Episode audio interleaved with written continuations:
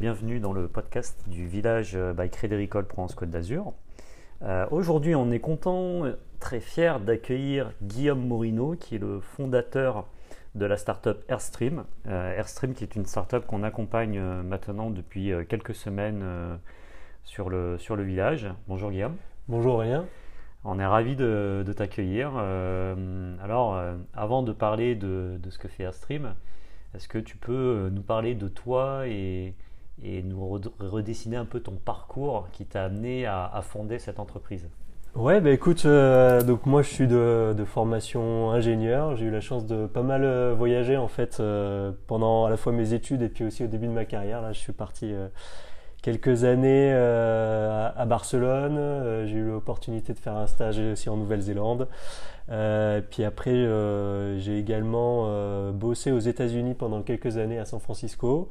Et j'étais notamment voilà, chez un, éditeur de logiciels de, pilotage portefeuille, un des leaders sur le marché, une boîte française là, qui s'appelle Planisware, qui a réussi à s'exporter aux US.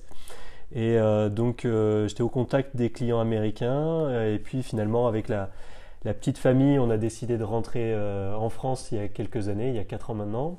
On a atterri, on a eu la chance de ne pas atterrir à Paris, mais à atterrir dans le sud, sur la côte d'Azur. Ah, c'est clair que passer de la Nouvelle-Zélande à Paris, ça, Ouais, c'est ça. San Francisco, c'était une super ville. La Nouvelle-Zélande, Barcelone, hein. c'est ça. Voilà. Donc, on, voulait euh, profiter de, la, bonne météo du, sud et donc euh, on est rentré là, euh, on a atterri finalement sur la côte d'Azur à Sophia Antipolis parce que j'ai eu l'opportunité de continuer en fait chez cet éditeur sur le marché français. Et finalement, au fil des ans, je suis devenu un petit peu un expert du domaine. Euh, et puis je me rendais compte qu'il y avait quand même des douleurs, même si euh, ces softs euh, sont très matures, ils sont peu à peu finalement devenus des outils d'experts. Et je voyais que face à finalement aux besoins assez pragmatiques des clients, il y avait un, certain écart qui s'était creusé. Alors c'est quoi justement ces douleurs Et puis on parle de qui justement hein, dans une entreprise? Ouais, mais alors en fait, euh, la startup là, c'est euh, c'est un outil euh, no code de pilotage, donc pilotage du portefeuille projet, priorisation des roadmaps digitales. on répond également à des problématiques d'adéquation charge capacitaire en fait dans les entreprises. Donc ça concerne plutôt les des grands comptes. Hein, c'est vraiment le pilotage interne du portefeuille projet. Euh, c'est des problématiques qui n'apparaissent pas forcément dans des startups, des scale-up, etc. Mais quand euh, les boîtes sont euh, structurées, deviennent volumineuses, etc., mm. il y a un besoin de se structurer également sur ce type de problématiques pour ben, optimiser la charge des équipes en interne, bien prioriser les sujets, les projets qu'on veut lancer sur les 3-4 prochaines années, etc. Et donc ça, c'est des problématiques finalement qu'on retrouve chez les grands comptes euh, ou également dans des, dans des ETI ou des grosses PME. Quoi, hein. c'est vraiment des, problématiques de pilotage. Et dans ces, dans ces grands comptes, dans ces ETI, dans ces PME, euh, tu t'adresses à qui euh, Qui est vraiment concerné? C'est, quoi le, le, le, job ou le, titre de, de ces personnes? Ce sont les, dirigeants Alors pour l'instant, en effet, on, on, on, aborde euh, en fait des problématiques qui concernent soit les dirigeants dans des euh, euh, dans, des, dans des ETI ou des, des, PME, ou alors ça peut être également des responsables, typiquement le DSI, si on parle à un grand compte et qu'on va aider au pilotage d'une roadmap digitale, voilà, on va s'adresser au DSI. Euh, parce que c'est lui qui est concerné. Et également, en général, on a euh, sur ces grosses structures un rôle euh, qui s'appelle le PMO, le Project Management Officer, qui est en charge en fait de, de, structurer en fait la démarche projet, de structurer le pilotage des organisations. Et donc, c'est également à, à, travers ces, ces acteurs-là qu'on va qu'on va euh, finalement euh, implémenter, paramétrer la solution pour le besoin des comptes.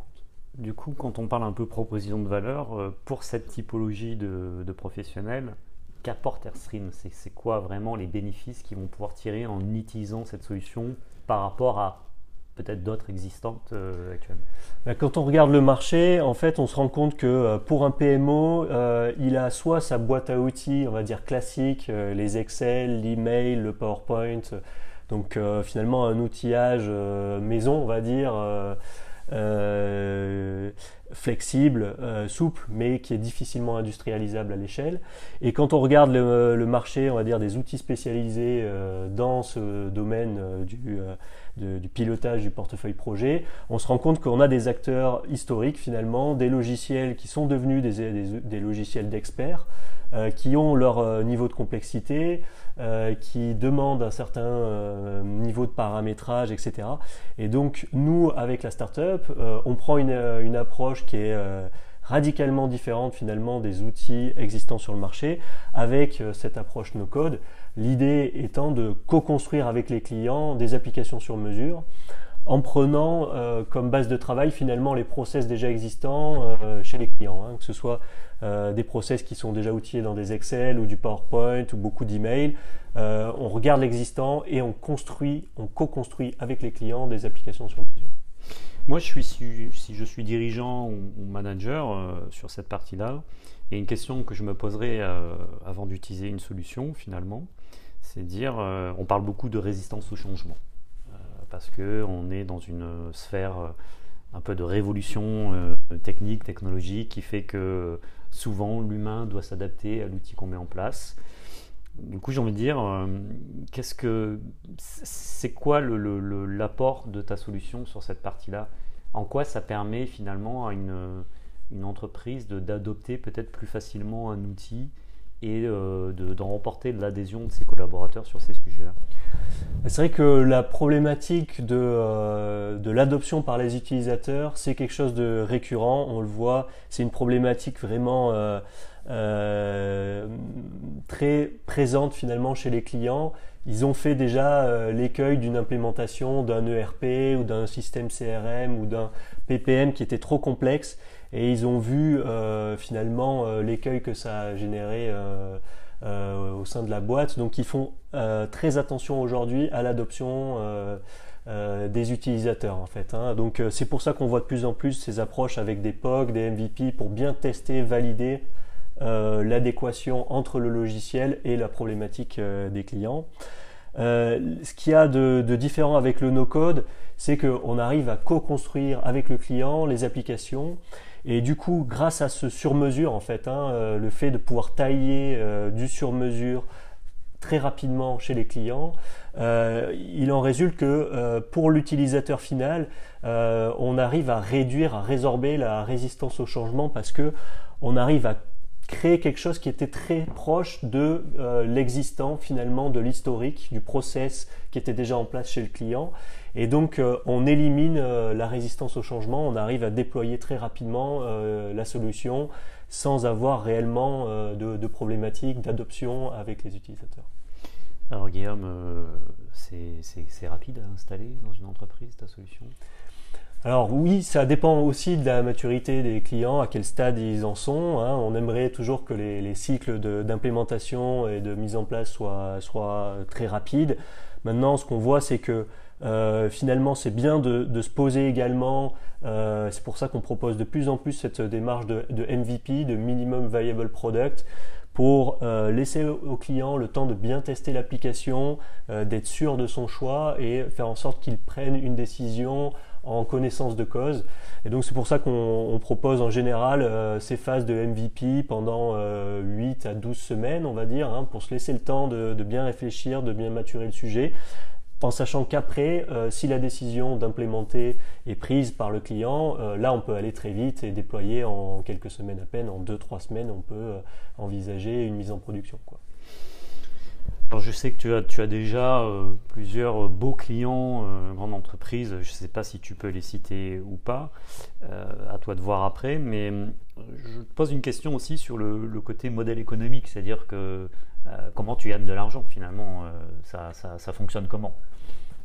On a euh, en effet euh, un début d'amorçage, on est lancé depuis deux ans, on a un premier client qui a été un early adopter qui était Transdev, euh, qui utilise l'application depuis un peu plus d'un an maintenant, sur des problématiques de pilotage du portefeuille projet. On a un deuxième client qui est Colissimo, euh, qui euh, finalement utilise Airstream pour piloter la roadmap digitale euh, au sein de l'IT. Donc c'est des, des, en effet c'est des belles références, c'est des, des références qui sont matures sur ce type de sujet, qui nous font également bien progresser, avec lesquels on a une, une démarche de co-construction, donc c'est intéressant. et euh, pour répondre à ta, ta question sur le modèle économique, sur le modèle économique finalement c'est simple. Hein, euh, on veut faire simple dans un premier temps. Euh, donc on, on, a un modèle économique avec un prix par utilisateur par mois. C'est une solution SaaS. On déploie sur un sur un cloud français pour le moment. Donc voilà, c'est tout simple. On a on a un pricing qui dépend également de la complexité de l'application, mais finalement le, le, modèle économique du prix par utilisateur par mois, ça marche bien en SaaS. Et après on a également un peu de, de conseils, d'accompagnement qu'on mène d'ailleurs parfois en, collaboration avec des cabinets de conseil parce mm. qu'on se rend compte que euh, un éditeur euh, de logiciels euh, va être, on va dire, focalisé sur la vision produit et c'est souvent très intéressant d'avoir en accompagnement un cabinet de conseil qui va faire justement cette réflexion, process, sur le cadrage du besoin, etc. Si on prend un petit peu plus de recul là sur le, secteur en général, hein, qui, le, qui euh, on, sait qu'aujourd'hui, on a une véritable euh, problématique au niveau des données et notamment de la fiabilité des données qu'on va utiliser. Euh, comment on peut finalement être à même de davantage vérifier et d'être sûr de la qualité des données qu'on va utiliser dans une entreprise? Et en quoi ta solution finalement permet de faciliter ça c'est vrai qu'on le voit dans les, dans les grosses structures, euh, bien souvent, euh, on a des problématiques d'automatisation des processus, etc. Et euh, il y a de plus en plus de, projets IA pour valoriser, on va dire, les données de l'entreprise. seulement, actuellement, ces projets, finalement, ils se heurtent à la problématique de la qualité de la donnée et euh, ce que la plupart des data analystes, data scientists voient quand ils essayent de mettre un, projet euh, IA euh, en place, c'est que le SI n'est pas suffisamment structuré en amont pour que la qualité de la donnée soit suffisante pour faire tourner ce, type d'algorithme. Donc bien souvent, quand on a un pilotage qui est fait dans des Excel, un mix d'emails, de, de PowerPoint, etc., finalement, on a une qualité de données qui n'est pas suffisante pour euh, bien réellement valoriser euh, et exploiter on va dire les, les, données par manque d'homogénéité par euh, manque de gouvernance également etc et donc nous c'est ce qu'on apporte hein, avec la solution c'est cette capacité de facilement digitaliser certains process et amener une couche de, de gouvernance amener une structure à la donnée pour qu'ensuite elle puisse être potentiellement bien valorisée en, en aval quoi. Si on regarde le côté euh, techno, on parle beaucoup de no-code ou de low-code. Euh, on voit qu'il y a de plus en plus de solutions aujourd'hui start-up qui émergent euh, sur ce sujet. Est-ce que c'est l'avenir? Est-ce que on peut imaginer que dans les mois, dans les années qui viennent, ça sera le standard? Parce que ça va dans le sens aujourd'hui des transitions, notamment de sobriété numérique, peut-être qui sont recherchées par de plus en plus d'entreprises. C'est quoi ton avis sur ça?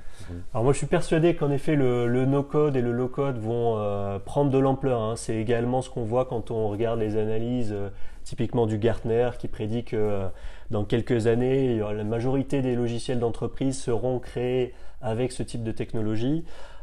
finalement, ce qu'on voit également dans, les, dans ces marchés spécialisés, hein, typiquement le, marché du PPM, du, du, Project Portfolio Management ou du SPM, Strategic Portfolio Management, on se rend compte que les softs euh, qui étaient historiques, qui proposaient une solution sur étagère, sont euh, de moins en moins euh, adoptés par les clients. Il y a une, philosophie qui est en train de changer. Les clients veulent euh, avoir de plus en plus la main, un certain degré de liberté par rapport au soft qu'ils utilisent.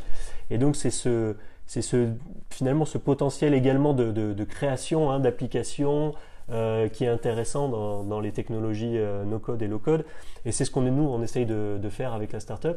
Euh, c'est un mouvement qui, a, qui prend de l'ampleur, notamment aux États-Unis, quand on voit les, les, logiciels comme Airtable, comme Notion, qui, ont, qui, ont, qui sont devenus des licornes très rapidement.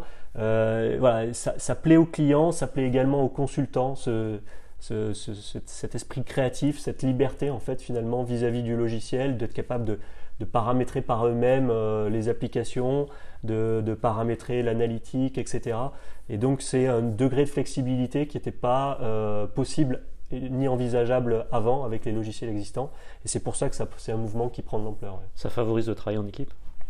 Ça favorise le travail en, équipe, ça favorise également la, co-construction finalement directement par les clients ou euh, via justement ces cabinets de conseil qui ont de plus en plus euh, ce degré de flexibilité. Et donc, euh, ils peuvent envisager des choses nouvelles avec les clients, choses qu'ils ne pouvaient pas forcément envisager avec les logiciels historiques. Et donc, ils sont en train, finalement, même, même dans les cabinets de conseil, de peu à peu euh, avoir cette démarche d'outillage également, chose que finalement, euh, historiquement, euh, il se rabattait sur du PowerPoint ou, des maquettes en Excel. Finalement, de plus en plus, on voit que ces cabinets sont intéressés par ces technologies parce que le degré de flexibilité plaît également au, au, cabinet de conseil. Alors, ça fait deux mois maintenant que tu as été sélectionné par le, village, by Crédit France Côte d'Azur. Qu'est-ce qui t'a amené finalement, quand on revient un peu en arrière, qu'est-ce qui t'a amené à candidater? Et euh, deuxième question, qu'est-ce que tu as pu déjà y trouver? Alors c'est vrai que là, c'est une, je pense une question de maturité, on va dire, de, la startup. On était précédemment incubé. Euh, euh, dans un incubateur là, sur Sophia Antipolis. Et euh, alors c'est des phases très amont de réflexion sur l'idée, il faut rester pragmatique et atterrir sur quelque chose qui va être viable pour les, premiers clients. Euh, maintenant que la, phase d'amorçage est en cours, on, va dire on est plus dans une problématique de structuration. Euh, on se demande comment euh, ben, répliquer le modèle qui marche avec les premiers clients. Finalement, euh, on anticipe un peu sur les problématiques de scalabilité, de structuration en interne, et je pense que là, l'accompagnement du village est, bien adapté pour ces, startups qui vont devenir, espérons-le, des, scale-up. on le voit avec les premiers mois d'accompagnement, là, les, sessions, on va dire surtout de, de groupe où on, se réunit entre startups pour parler de nos écueils respectifs, des difficultés qu'on rencontre, euh, des problématiques qu'on a en, commun, surtout sur les cycles de vente ou sur les, sur les aspects marketing. Là, il y a des vraies synergies, on va dire, entre startups et c'est ça qu'on recherche quand on, rejoint euh, euh, le village, quoi, typiquement. Alors, pour, pour terminer cette, cette interview, si on se projette un peu, où tu te vois, comment tu te vois, c'est quoi le, le, plan là pour les, euh, pour, les, pour les deux ans qui arrivent qui sont déjà très longs dans le, scope d'une startup. Ben Là, on va essayer de répliquer euh, ce qu'on a réussi à faire avec les premiers clients, hein, euh, c'est-à-dire ben, concrétiser l'amorçage, c'est-à-dire aller chercher d'autres clients grands comptes qui sont dans cette aussi dans cette optique de co-construction avec une startup. Donc encore des on va dire des early adopters hein, dans, la, dans, la, philosophie finalement. Euh, chez les clients, on va on va chercher principalement à euh, avoir cette typologie de early adopters qui soient prêts à travailler avec euh, les startups. Et donc on va finalement peu à peu se structurer, c'est l'ambition là sur les, sur les deux ans, se structurer pour être en mesure de, de, de, bah, de répliquer le modèle en sachant que sur le plus long terme, euh, on envisage déjà également de travailler sur les aspects de scalabilité, se dire ok comment euh, répliquer un modèle qui fonctionne a priori avec quelques clients, le répliquer à une dizaine de clients, et puis ensuite voir comment, euh, comment réellement être, être scalable et, envisager une prise de, marché plus importante. Donc voilà un petit peu les deux temps qu'on envisage là sur le, sur le court et le, et le moyen terme. Alors juste une, on aime bien toujours demander à nos, intervenants euh, une petite, clé de succès, en gros euh, un peu leur avis sur le sujet. Pour toi, euh, pour des, futurs entrepreneurs là, ou des entrepreneurs qui sont en train de, monter leur, entreprise, tu dirais que les clés de succès pour toi c'est quoi?